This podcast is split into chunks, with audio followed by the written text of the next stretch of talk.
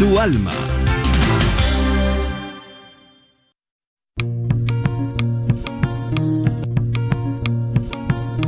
Y pongo el cielo y la tierra por testigos contra ti, de que te he dado a elegir entre la vida y la muerte, entre la bendición y la maldición. Elige pues la vida para que vivas tú y tus descendientes. La red de Radio Guadalupe presenta Celebrando la Vida.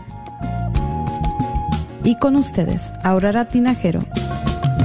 Se está acabando con la humanidad y los pequeños pagan tan dura realidad. Se está perdiendo la sensibilidad de valorar la vida ante la maternidad. Se está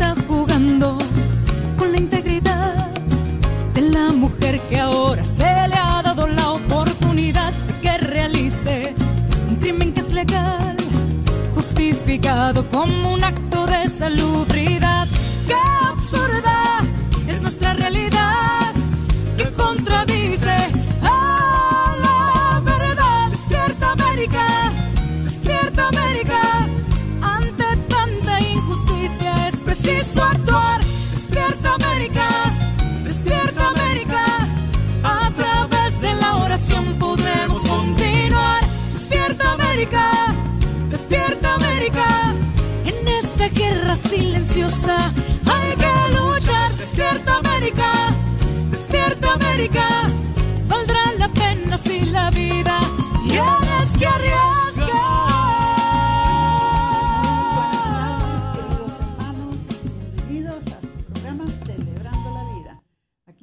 Ah, Aurora Tinajero y Patricia Vázquez. Vamos a decir la oración a San Miguel Arcángel, si me pueden por favor acompañar en el nombre del Padre y del Hijo y del Espíritu Santo. Amén. San Miguel Arcángel, defiéndanos en la batalla. Sé nuestro amparo contra las perversidades y acechanzas del demonio, al cual te pedimos, oh Dios, que lo reprendas y lo mantengas bajo su imperio. En el nombre del Padre y del Hijo y del Espíritu Santo. Amén. Bueno, no sé cuántos de ustedes se dieron cuenta de lo que sucedió ahora en la mañana. Eh, casi por lo general, para, esta, para, para la mañana del martes, yo ya tengo una idea de lo que voy a compartir, de lo que vamos a hablar, de lo que vamos a, a, pasarles a ustedes durante el programa. Pero esta mañana eh, el tema que tenía elegido lo, cambié. Y lo cambié y ahorita se van a dar cuenta por qué. Eh, hay una escuela cristiana en Tennessee eh, que una de las estudiantes de otro tiempo, ¿verdad? Que ya se había graduado de allí, regresó a la escuela esta mañana y balació eh, la puerta para poderla abrir. Entró y mató a tres adultos y a tres niños. Eh, para cuando llegaron los policías y, y, la mataron a ella.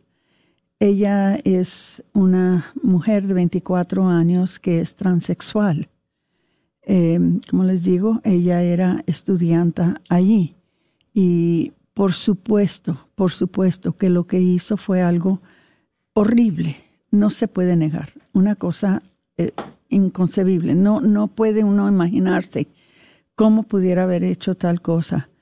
Pero, siendo yo madre y siendo cristiana, yo vi las cosas del ángulo de ella, de que hasta cierto punto ella también es víctima, ella también fue víctima, porque claro que ya ella ya no está con nosotros, ella ya ella murió en la balaseada, ¿verdad? pero ella también es víctima, es víctima de una cultura en que estamos abandonando a nuestros hijos, eh, los estamos entregando en las manos de un gobierno y una sociedad, una cultura que no les importa eh, este gobierno, eh, esta sociedad, esta cultura. Es una sociedad, un gobierno, una cultura antifamilia y anticristiandad. Y es una cultura que está victimizando a nuestros jóvenes de una manera que los está confundiendo, los está hiriendo, los está eh, maltratando eh, de una manera que pudiera haber sucedido. ¿Sabían ustedes que en la historia de los Estados Unidos es nada más la quinta vez, la quinta vez que una mujer hace una balaseada así en un lugar público, en, una escuela? siempre han sido hombres, pero es la quinta vez que tenemos que, a una mujer que hace tal cosa. Y podemos ahora ver que lo que está pasando, lo que está, es, esto que está entrando dentro de nuestra sociedad, está afectando a hombres y a mujeres. Si ustedes ven la foto de esta muchachita, era una muchachita preciosa, una muchachita muy bonita. Eh, algo, algo pasó en su vida que la confundió. Ella se empezó a identificar como hombre y al identificarse como hombre no sabemos qué clase de bloqueadores de hormonas le dieron, no sabe, no sabe uno qué clase de cirugías tuvo, no sabe uno qué clase de cosas le hicieron en su cuerpo para que ella en realidad perdiera la cabeza y hiciera una cosa tan horrible, ¿verdad? todo lo que tenemos nosotros es, que es, es salirnos del plan y salirnos de la voluntad de Dios. Y automáticamente ese camino lo ocupa entonces el diablo, lo ocupa el enemigo. Y Él es entonces el que, el que nos guía, Él es el que nos motiva, Él es el que nos influye. Y seguramente que esta jovencita fue motivada, fue influida por las fuerzas del enemigo. Lo claro está que no estaba ella motivada por las cosas de Dios, porque esto no hubiera sucedido. Entonces, no la estoy defendiendo, no me no se confundan con lo que les estoy diciendo. No la estoy defendiendo, porque lo que hizo no lo debería haber hecho y es algo horrible. Y pedimos que el Señor, ¿verdad?, se acuerde de estas almas que, que se fueron ¿verdad? Antes de tiempo y, muy especialmente estos niños que ahora sufren sus papás, eh, la pérdida de sus hijos, las familias de los tres adultos. Creo que uno de ellos, una de ellas era una sustituta, una maestra sustituta, otra creo que era la directora del, colegio y el, el que limpia eh, el colegio también. Esos fueron los tres adultos, los otros fueron ah, niños, ¿verdad? Entre ellos la hija del director o el fundador o el pastor de esa de la iglesia que creo que fundó esta escuela. Entonces, lo que pasó no debería de haber pasado y es una cosa muy triste, pero hermanitos, estamos viviendo en una sociedad, estamos viviendo en una cultura que está produciendo esta clase de personas, está produciendo esta clase de niños, de jóvenes. Y nosotros, hermanos, tenemos que estar viendo esto y preguntándonos qué estamos haciendo nosotros para contribuir a esto, precisamente con nuestros hijos, o qué podemos hacer nosotros para prevenir esto en nuestros hijos y en nuestras familias. Entonces esto, esto me movió mucho a decirles estas cosas y quisiera que se quedaran con nosotros el, segundo segmento. Es muy importante. Por el, eh, en el segundo segmento les, ah, Patricia les va a dar una breve explicación de mm, las partes en el catecismo de la Iglesia Católica que hablan precisamente de esto, que vienen siendo los deberes de los padres y los deberes de los hijos. Hermanitos, si no están leyendo el catecismo, si están creando familias y no se están guiando por el catecismo de la Iglesia Católica, por la Santa Escritura, por las enseñanzas del Evangelio. Entonces, hermanitos, es muy fácil caer, caer en error, es muy fácil caer en mentira. Y más que nada, si no están rezando con sus familias, si no están rezando con sus hijos, si no están ustedes uniéndose como parejas, como familias, como eh, aún individualmente, a estar en un contacto constante con nuestro Señor. Les voy a decir, al diablo le encanta que estemos hambrientos, hambrientos de, de, saber qué hacer y, y cómo hacer las cosas. Y él está muy listo para darnos esas influencias, para darnos esos consejos. Él está muy listo para afectar la, manera que nosotros hacemos las cosas. Por eso es que tenemos que estar en constante, en constante comunicación con el Señor. Ya no estamos viviendo los tiempos en que podemos nosotros decir voy a misa los domingos y ya con eso ya, ya, ya basta ya no estamos en esos tiempos en que podemos decir, bueno, mi abuelita reza el rosario ya con eso basta, o mis papás rezan el rosario y, y yo me voy a beneficiar de las oraciones de mi abuelita o las oraciones de mis padres. No, hermanos, nosotros tenemos que hacer un compromiso personal, cada uno de nosotros. Si me están escuchando, ya son personas maduras, porque pocos niños escuchan el radio por sí mismos. Entonces, si no están en una comunicación constante con nuestro Señor a diario, por lo menos cinco minutos al día, que, que se comuniquen con el Señor, que hablen con Él, y que estén alertas, que estén discerniendo qué les está diciendo Él a ustedes, porque es una plática, es, es una conversación entre Dios y nosotros cuando oramos.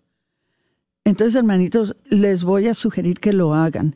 Estamos viviendo tiempos muy tristes, tiempos muy difíciles, tiempos muy peligrosos, pero tenemos nosotros la dicha de poder tener la respuesta, poder tener la solución nosotros tenemos al Señor, pero nos distraímos tanto, nos desatendemos tanto de nuestra fe, que muchas veces no estamos nosotros caminando con el Señor y automáticamente el enemigo entonces es el que empieza a caminar con nosotros. Y es cuando entran las malas decisiones, es cuando entran las elecciones eh, equivocadas es cuando empiezan a entrar los conflictos, es cuando empieza a entrar la separación de la familia, es cuando empieza a entrar entonces la desarmonía entre los hijos, es cuando, cuando no vamos caminando con el Señor. Entonces, créanmelo, que van a caminar con alguien. Si no caminan con el Señor, van a caminar con el diablo.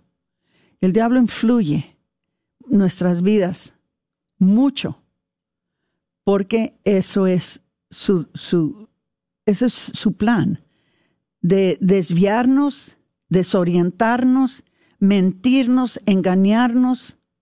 Y muchas veces se disfraza, se disfraza como que está muy, como que es muy bonito, como que es muy bueno. Se disfraza como muy agradable, porque las cosas malas a veces agradan mucho. Las cosas malas a veces nos traen más placer que las cosas de Dios.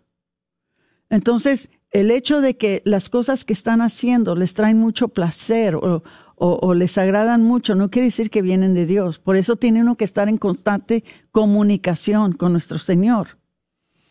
Entonces, estamos viendo, hermanitos, de que la, la, la familia está cambiando y nosotros tenemos que estar viendo qué está pasando para que eso no pase en nuestras propias familias.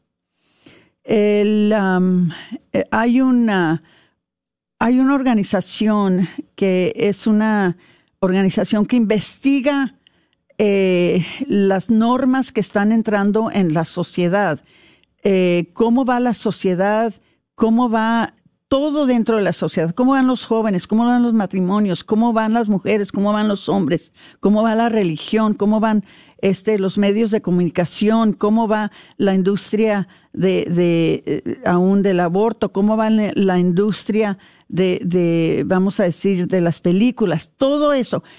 Tienen diferentes ramas.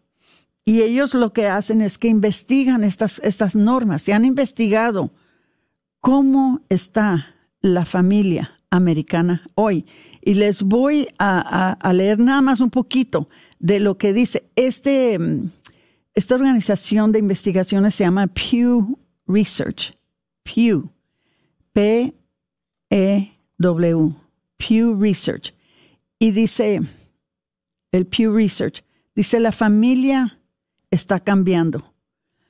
Los hogares biparentales están disminuyendo en los Estados Unidos a medida que aumentan el divorcio, las segundas nupcias y la cohabilitación. Las familias son más pequeñas ahora, tanto por el crecimiento de los hogares monoparentales como por la caída de la fertilidad y el aborto. Dice, no solo los estadounidenses también tienen menos hijos, sino que las circunstancias que rodean la paternidad han cambiado. Mientras a principios de la década de 1960 los bebés generalmente llegaban dentro del matrimonio. ¿Qué pasó en 1960? ¿Se acuerdan qué pasó en 1960? Fue cuando se legalizó la anticoncepción. Fue cuando la agencia de drogas y alimentos aquí en los Estados Unidos legalizó la pastilla anticonceptiva. Entonces dice, mientras que a principios de la década de 1960 los bebés generalmente llegaban dentro de un matrimonio, hoy en día cuatro de cada diez nacimientos ocurren a mujeres solteras que viven con una pareja no matrimonial al mismo tiempo que las estructuras familiares se han transformado, también lo ha hecho el papel de las, eh, de las madres en el lugar de trabajo y en el hogar. A medida que más madres han ingresado a la fuerza laboral, más se han convertido en el sostén de la familia, en muchos casos, el principal sostén de la familia. Como resultado de estos cambios, ya no hay una forma de familia dominante en los Estados Unidos. ¿Qué es una forma de familia dominante? Una forma de familia dominante es papá, mamá e hijos. Los padres de hoy están criando a sus hijos en un contexto de formas familiares cada vez más diversas y para muchos en constante evolución. Por el contrario, en 1960, el apogeo de baby boom posterior a la Segunda Guerra Mundial, había una forma familiar dominante. Yo todavía, haber nacido yo en 1948, yo todavía alcancé eso. Yo todavía fue, vi lo que era tener una mamá y un papá en el hogar. En ese momento, el 73% de todos los niños vivían en una familia con dos padres casados en su primer matrimonio. En 1980, esto, es, esto fue después de que se introdujo la pastilla anticonceptiva aquí en los Estados Unidos. Acuérdense que Papa Pablo VI nos dijo una cosa. Dijo, si ustedes permiten que la pastilla anticonceptiva sea aceptada como legal en los Estados Unidos o en cualquier parte del mundo, dijo, lo que va a pasar es que van a haber más divorcios, van a haber más, más infidelidades, van a haber más familias eh, eh, rupturadas, va a haber más enfermedad sexual, va a haber más aborto, Todas estas cosas. Él profetizó que iba a pasar después de 1960 cuando se, se introdujo.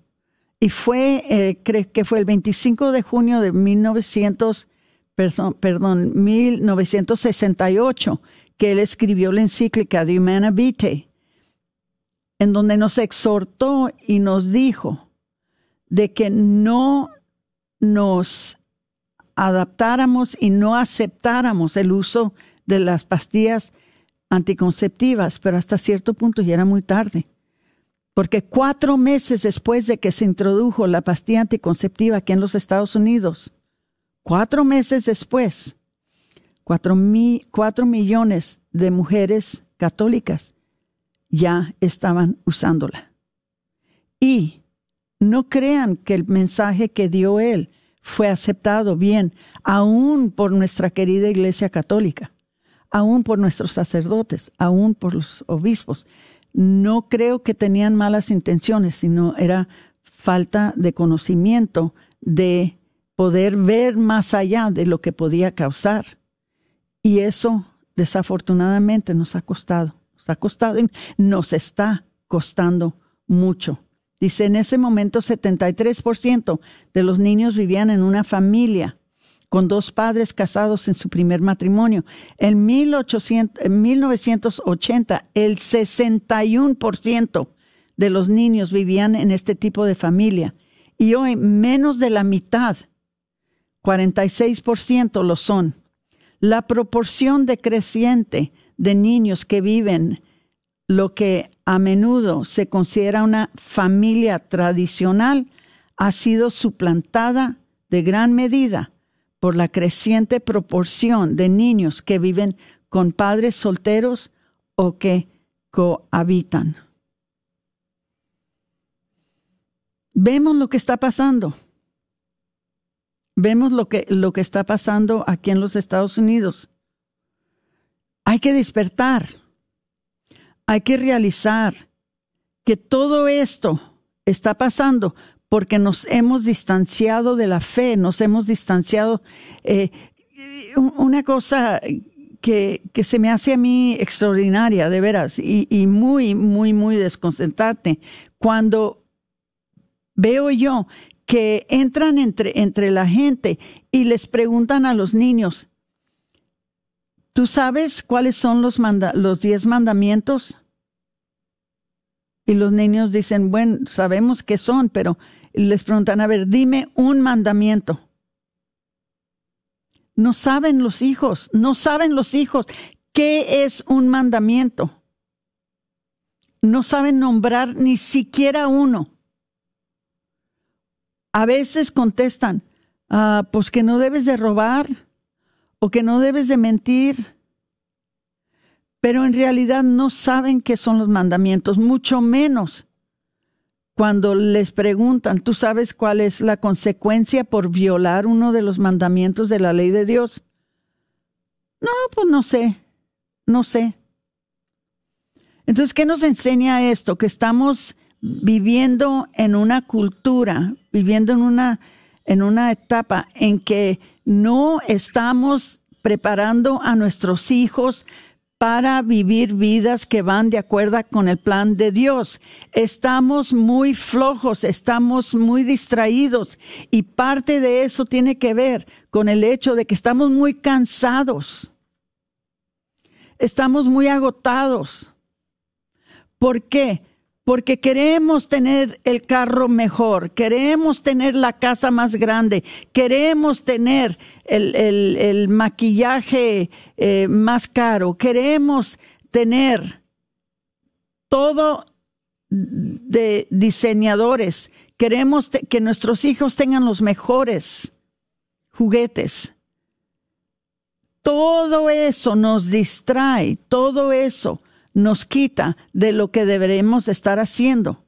Y lo que deberemos de estar haciendo es asegurando que nuestros hijos lleguen al cielo, que nuestros hijos alcancen la salvación.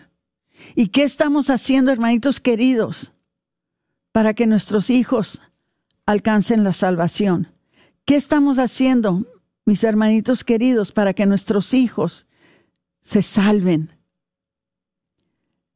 es duro hacerlo, especialmente cuando vemos que todo el mundo va de una manera, porque hacerlo de la manera de Dios es ir en contra de la corriente.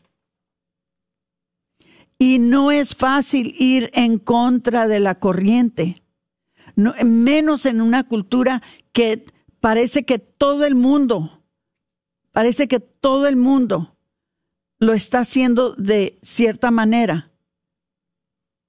Y a nosotros se nos pide que no nos conformemos al modo de estos tiempos, que nosotros tenemos que ser diferentes, que nosotros somos llamados a ser peregrinos en esta tierra, que aquí nunca vamos a encontrar la paz, aquí nunca vamos a estar a gusto, aquí nunca vamos a tener descanso, porque nuestra paz, nuestra, eh, nuestro descanso lo vamos a encontrar en la vida eterna. Entonces, tenemos que dejar ese miedo de ser diferentes. Tenemos que dejar ese miedo de hacer las cosas a según el plan de Dios tenemos que aprender a poder ir contrarios a la manera que va el mundo. Y para eso, hermanitos, necesitamos al Espíritu Santo para que nos dé consejo. Necesitamos al Espíritu Santo para que nos dé valor Necesitamos al Espíritu Santo para que nos dé la energía que necesitamos para poder ir en contra de una corriente que nos quiere llevar con ella. No es fácil, no va a ser fácil, pero hagan su decisión. Lo que sucedió ahora en Tennessee no debería de haber sucedido en mis tiempos en que yo estaba joven. Esto era impensable, esto nunca hubiera pasado. Pero ¿por qué está pasando y está pasando con más frecuencia? Está pasando porque estamos nosotros distanciándonos tanto de Dios que sabemos de Dios. Sabemos que existe. Nos hablan de Él. Esta muchachita había ido a una escuela cristiana. Ella se ingresó de una escuela cristiana. Sabía seguramente de Dios, pero ella no caminaba con él. Lo obvio está que nuestros hijos no están caminando con Dios, no están caminando con Él. Tenemos que, si no estamos enseñándoles a nuestros hijos que caminen con Dios, redirigirlos, aunque duela. Porque cambiar el modo de hacer las cosas cambiar el modo de vivir, cambiar el modo de existir, a veces cuesta mucho sacrificio, pero hermanos, vale la pena.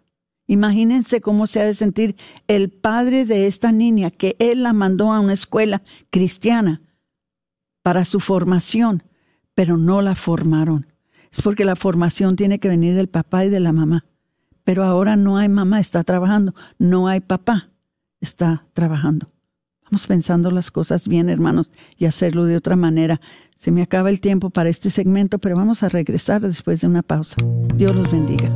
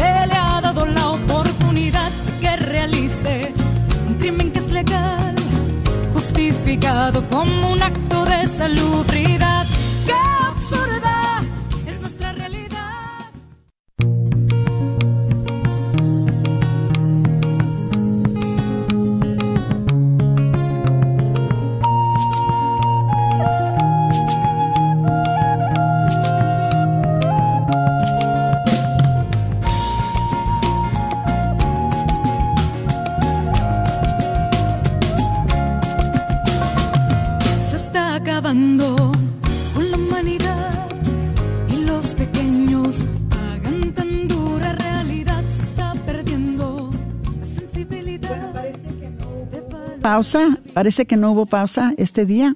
Eh, que bueno, porque necesitamos mucho el tiempo. Eh, creo yo que este fue un regalo de Dios que nos dio, que nos está dando más tiempo para poder hablar de lo que estamos hablando, hermanitos. Muy, muy necesario que hablemos de estas cosas. Le voy a pedir a Patty. Patty trae unas notas que, que va a compartir con ustedes sobre qué es lo que la Iglesia Católica eh, nos pide que hagamos como hijos y como padres. Vamos a poner atención, por favor, y compartan el programa. Eh, compártanlo con, como puedan a todos los que puedan, porque tenemos que volver a reenfocarnos, tenemos que volver a redirigir nuestras familias, redirigirnos a nosotros mismos para no caer en estas mentiras y en esta, estos engaños tan tremendos que están causando tanto daño a la sociedad y al, claro que al pueblo de Dios, ¿ok? Porque esto que pasó esta mañana fue parte del pueblo de Dios que fue afectado por algo tan triste y tan horrible. Entonces le voy a pedir a Patricia que si por favor, por favor, nos puede dar una breve explicación de los deberes de los hijos y los deberes de los padres. Claro que sí, Aurora. Y bueno, pues eh, esto es lo que les voy a estar compartiendo ahorita a continuación. Pues son algunas citas, eh, algunos numerales del catecismo de la Iglesia Católica y lo que dice nuestro catecismo acerca de los deberes eh, de la familia. Primero, ¿verdad? Los deberes de los hijos. Porque en sí, cuando hablamos de familia, pues hay diferentes roles y hay diferentes obligaciones para cada miembro de la familia. Em, lo vemos mucho una y otra vez también de que los roles de la familia a veces están invertidos. Y es eh, muy importante el día de hoy, pues volver a recalcar qué es lo que dice la Santa Iglesia acerca del rol de los hijos. Y bueno, en el numeral 2214 del Catecismo de la Iglesia Católica nos dice... Pati, si pueden, por favor, agarren un, un, lápiz y un, un, papel para que escriban estas citas que les va a dar Patricia. Sí, como. Para que las repasen después. Exacto, porque esto sirve de mucha ayuda, especialmente si ustedes están también involucrados en algún, en algún grupo. Pueden usarlo como tema de discusión en algún grupo de familia, de matrimonios.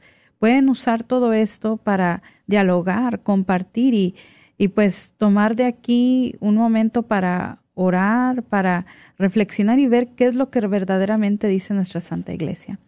Pero bueno, en el numeral 2214 nos dice, la paternidad divina es la fuente de la paternidad humana. Y esto es en referente a lo que leemos en Efesios eh, capítulo 3, versículo 14. Es el fundamento del honor debido a los padres el respeto de los hijos, menores o mayores de edad, hacia sus padres y hacia, su madre. Se nutre del efecto natural nacido del vínculo que los une. Es exigido por el precepto divino. O sea, vemos, ¿verdad?, que aquí nos recalcan este numeral de tener ese respeto hacia los padres, hijos, eh, tener un respeto. Porque hoy en día también eso vemos, Aurora, ¿Cuánto hijo no tiene respeto a su papá, a su mamá y se ven como iguales? Y, no lo son. Son una autoridad que Dios ha puesto. Porque los papás quieren ser amigos de los hijos. Exacto, ese también es otro tema. Tienen sus amigos, pero nada más tienen un papá y una mamá. Y por mm, querer no perder a sus hijos, ¿verdad? Que se vayan a enojar, dicen, no, para mí mi hijo es mi amigo.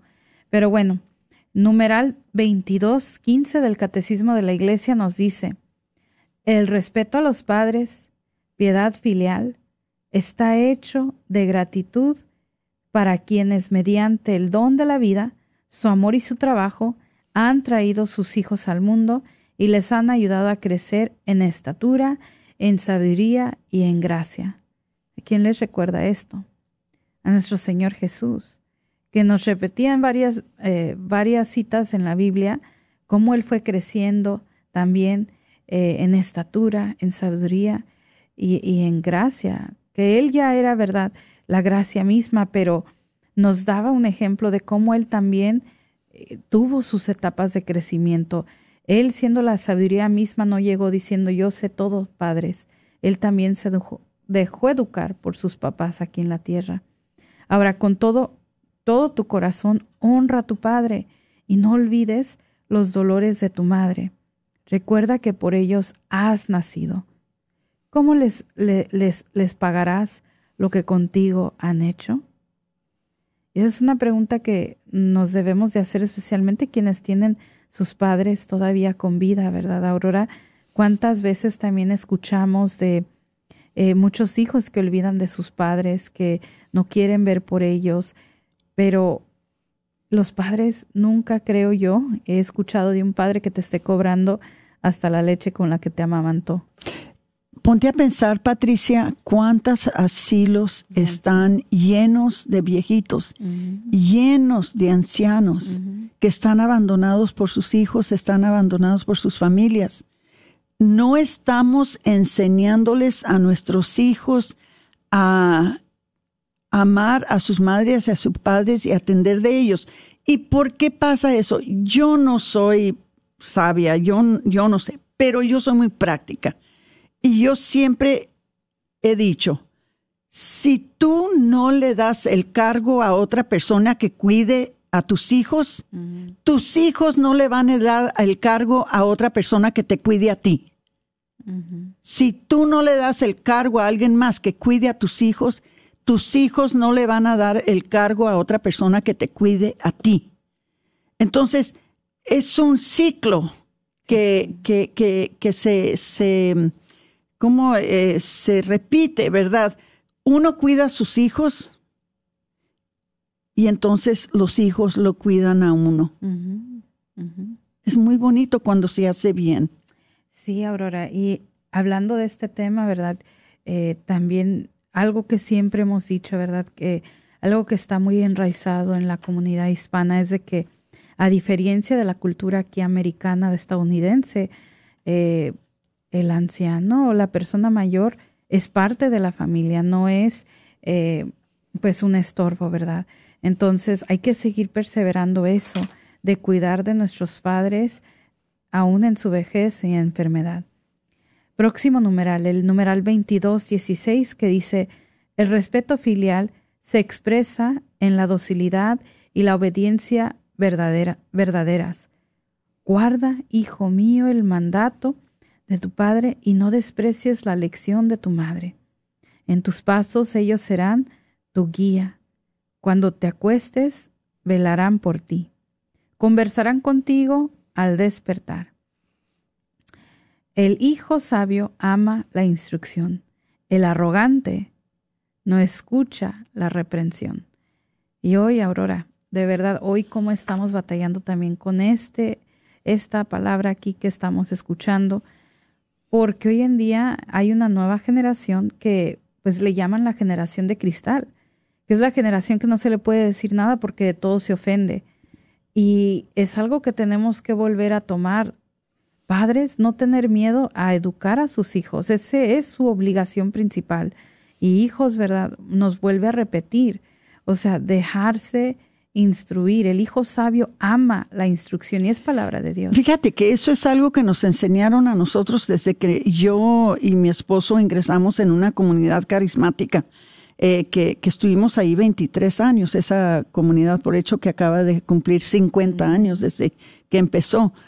Una de las cosas que, que, que nos, ah, que nos enseñaron a nosotros es de que eh, a los hijos los tiene uno que instruir porque los hijos se sienten más seguros, más confortables, más estables cuando saben cuáles son sus límites.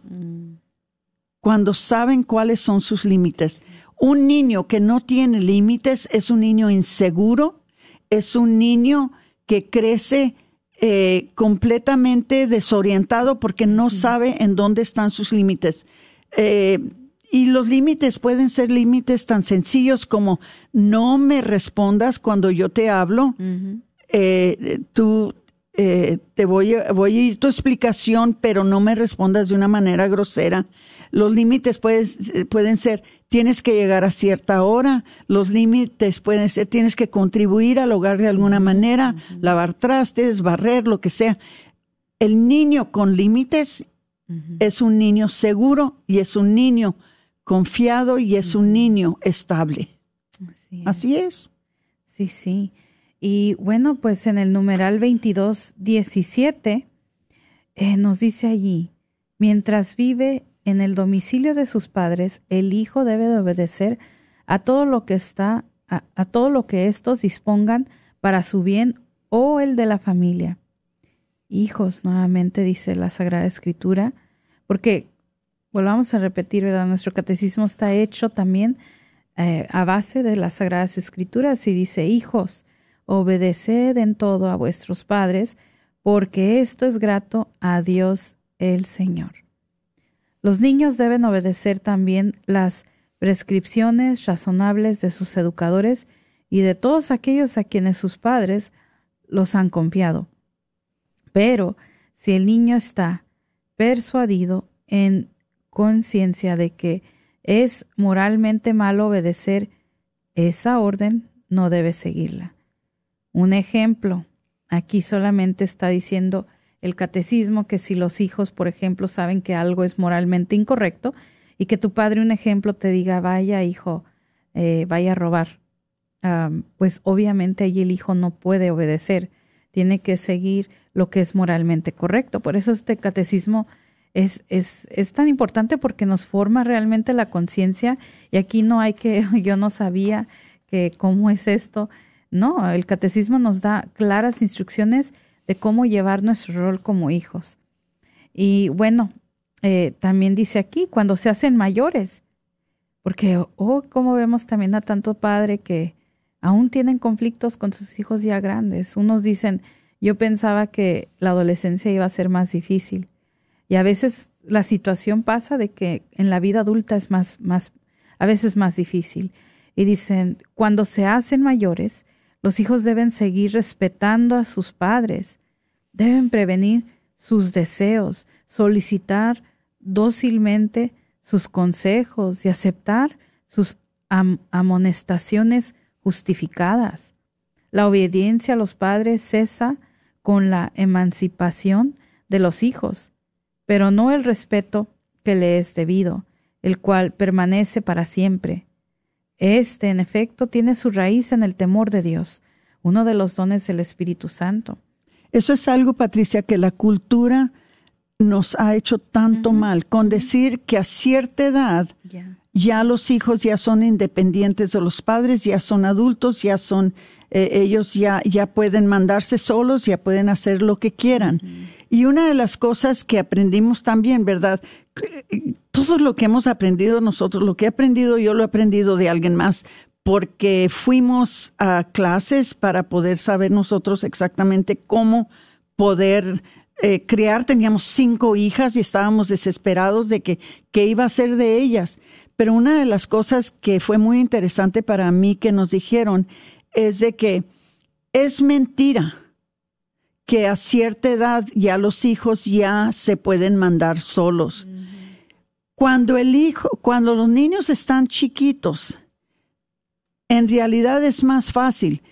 Cuando más necesitan los consejos y la sabiduría y cuando más necesitan eh, la guianza de los padres es cuando están grandes, es cuando empiezan a hacer decisiones adultas que necesitan los consejos de un adulto.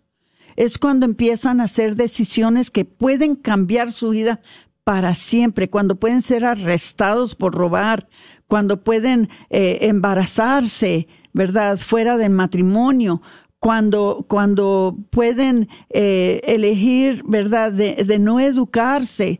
Eh, y, y, claro que esto afecta su, su futuro, ¿verdad? Cuando están haciendo los hijos decisiones adultas es cuando los abandonamos y les decimos, fuera de la casa, ya no te vamos a mantener, ya a ver cómo le haces, tú salte, tú paga tu renta, tú paga tu carro, tú paga tu gasolina, tú compra tu comida, porque ya eres un adulto, ya tienes 18 años y debería de ser a lo contrario. A esa edad es cuando más necesitan a sus padres. No se dejen llevar por una cultura que está, para mí, una cultura que está mal, que está eh, desviada, que, que, que no nos da buenos consejos. Nosotros eh, ni una de mis hijas salió de la casa hasta ya casi los 30 años. Y siempre les dijimos, aquí en esta casa siempre van a tener hogar y nosotros les vamos a ayudar. Y ellas hicieron parte de la familia que contribuía, pero bajo nuestro techo seguían nuestras reglas hasta que se casaron, pero nunca fuimos para decirles, tienen 18 años, ya se salen y a ver cómo, a ver cómo buscan la vida ustedes solas, porque sabíamos muy bien que era cuando más nos iban a necesitar, cuando estuvieran haciendo esas decisiones adultas, que si se confundían, iba a cambiar su vida para siempre. Vamos a ponernos listos, hermanitos. así es, Aurora. Y bueno, otra cita del catecismo está en el numeral 2218, que dice en cuanto el, el, cuarto mandamiento recuerda a los hijos mayores de edad sus responsabilidades para con los padres. En la medida en que ellos puedan, deben prestarles ayuda material y moral en los años de vejez y durante sus enfermedades y en momentos de soledad o de abatimiento. Jesús recuerda este deber de gratitud y nos lo muestra en el, libro de Marcos capítulo 7 versículos 10 al 12. Eh, Aurora, esto lo veo yo muy, muy seguido. Eh, muchos jóvenes que emigran de México para acá, Estados Unidos, y olvidan a sus padres por completo. Eh, y, y, yo, ¿verdad? También veo que a veces sí, en, en, las, en, las, en matrimonios que principalmente todavía tienen a veces familiares en, en México cuando se casan, pues también hay otro, otro asunto y dilema donde eh, no sueltan a la familia sin saber que ya formaron su propio hogar, pero a, lo que va aquí, que dice el catecismo, todo tiene que ser en balance, ¿verdad? Exactamente. Eh, todo tiene que ser de no olvidar a sus padres en qué, en su vejez, en su enfermedad, en cuando están pasando un momento difícil. Más no aquí quiere decir, por ejemplo, eh, por ejemplo, de que también ya cuando tienes tu familia, ¿verdad? Tienes que tener tus prioridades, pero sin olvidar a tus padres, eh, viendo siempre todo en orden, porque también luego vemos a, matrimonios que se han separado por esta situación principal, donde a veces el dicho, ¿verdad? No ha soltado el, el no han cortado el, el, cordón umbilical. Importantísimo todo esto, Patricia. Sí. Y bueno, pues tenemos también en el, uh, en el numeral, perdón, continúa esto haciendo referencia eh, donde el Señor, ¿verdad?, glorifica al Padre en los hijos y afirma el derecho de la madre sobre su prole. Quien honra a su padre expía sus pecados, como el que atesora a, a quien da gloria a su madre. Quien honra a su padre recibirá contento contento de sus hijos, y en el día de su oración será escuchado. Quien da gloria al Padre vivirá largos días, obedece el Señor, quien da sosiego a su madre. Aurora, y yo siempre me acuerdo de usted con el cuarto mandamiento. No sé ni cómo ni dónde, pero me acuerdo de usted, porque creo que una vez, no sé dónde, usted nos compartía que el cuarto mandamiento de honrar al Padre y la Madre creo que es uno de los mandamientos que tiene promesa. Eh, y es de que, pues, si tú honras a tu padre y a tu madre, y aquí lo estamos escuchando ahorita, eh, el Padre te dará gloria, ah, vivirás largos días. Y, y de verdad que sí, o sea, vemos, ¿verdad? No, no siempre es exacto, pero si tú de verdad quieres tener una vida eh, en plenitud con Jesús, ¿verdad? una, ten por seguro que el que honra a su padre y a su madre, Dios le acompaña. La cosa, Patricia, es que lo que tenemos que ver es que las promesas de Dios nunca fallan. Donde hay problemas es cuando eh, nos llevamos nuestras vidas o ah, manejamos nuestras vidas por medio de las promesas del mundo. Esas sí fallan y fallan a veces severamente, fallan de una manera destructiva, una manera que nos lleva a la perdición, nos lleva a, a la tristeza, nos lleva al pecado. Pero las promesas de nuestro Dios nunca, nunca fallan. ¿Cuál es el problema, Patricia?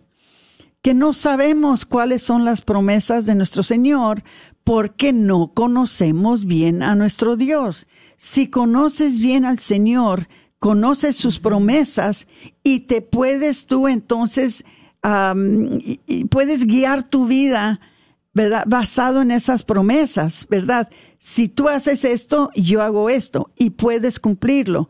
Como dicen en inglés, lo puedes llevar al banco, o sea, es algo que puedes contar con ello de que si haces las cosas como Dios te las ha pedido, nunca te va a fallar. Y cuando falla por circunstancias que tú no pudiste controlar, Dios te da la gracia necesaria para poder sobrellevar. Es cuando dicen que Dios nunca te da más que lo que puedas tú cargar. Es, es exactamente de que si algo sucede en tu vida que tú no causaste o que fue fuera de tu control, no te preocupes. Nuestro Señor te va a dar las gracias y las fuerzas para poder sobrellevarlo y para poder llevarlo de una manera que va a terminar bien al final. Pero tenemos que saber cuáles son esas promesas. Si no conocemos a Dios, no conocemos las promesas. Exacto, Aurora. Y, y parte de esto también aquí, de esta cita que me gusta mucho, es donde dice, hijo, cuida de tu padre en su vejez y en su vida no le causes tristeza, aunque haya perdido la cabeza. Sé indulgente, no le desprecies en la, en la plenitud de tu vigor. Como blasfema es el que abandona a su padre, maldito del Señor, quien irrita a su madre.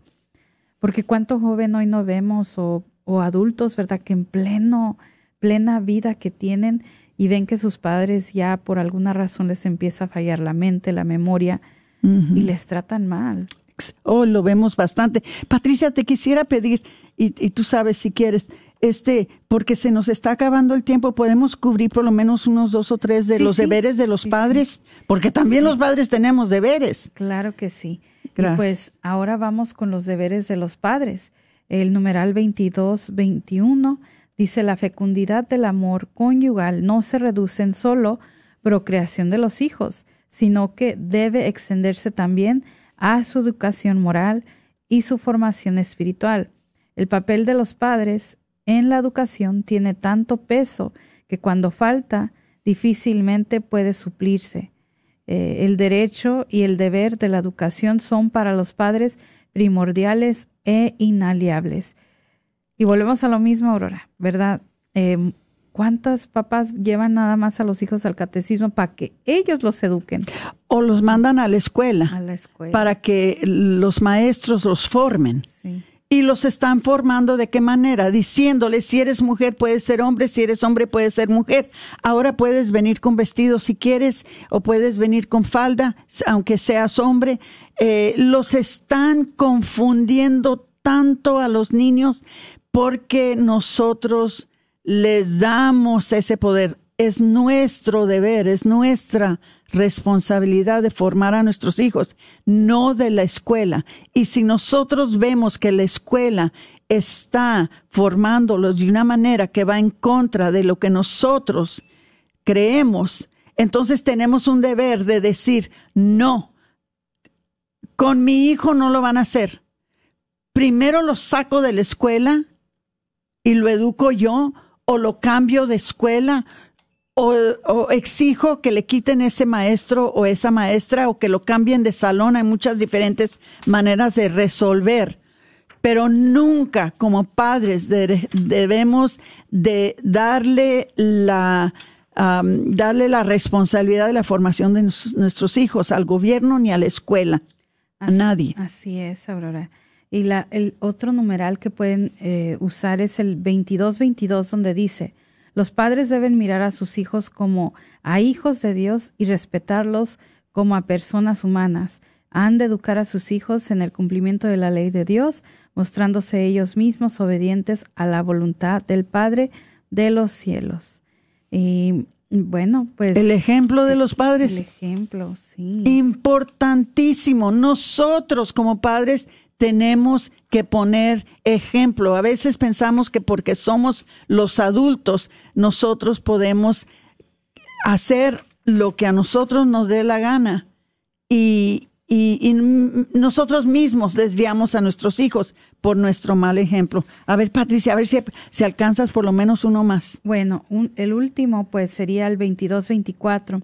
El hogar constituye un miedo medio natural para la iniciación del ser humano en la solidaridad y en las responsabilidades comunitarias. Los padres deben enseñar a los hijos a guardarse de los riesgos y las degradaciones que amenazan a las sociedades humanas.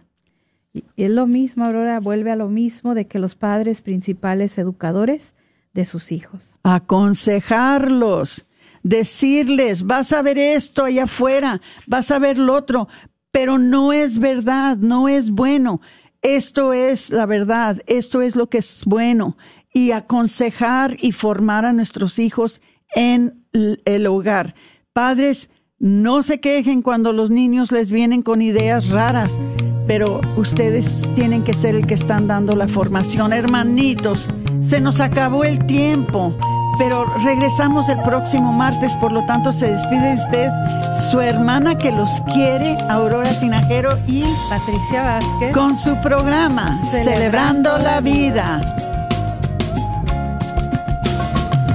Se está acabando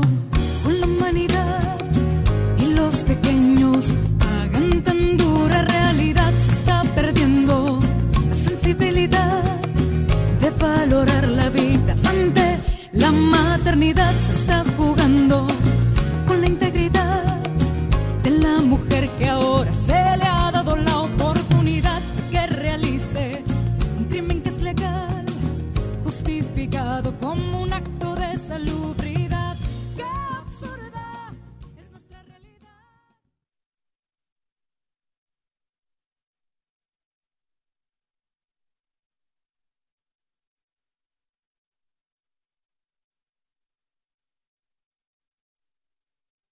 Chipinque Furniture tiene una super promoción para ti. Te estamos otorgando el 30% de descuento en todas las salas y seccionales. Estamos localizados en el 1734 West Bruton Road en Balch Spring. Y te recordamos que contamos con el sistema de financiamiento. Hasta con cero de enganche te lo puedes llevar con mínimos requisitos. Así que aprovecha la super promoción con el 30% de descuento en salas. Contáctanos en el 214-817-2414.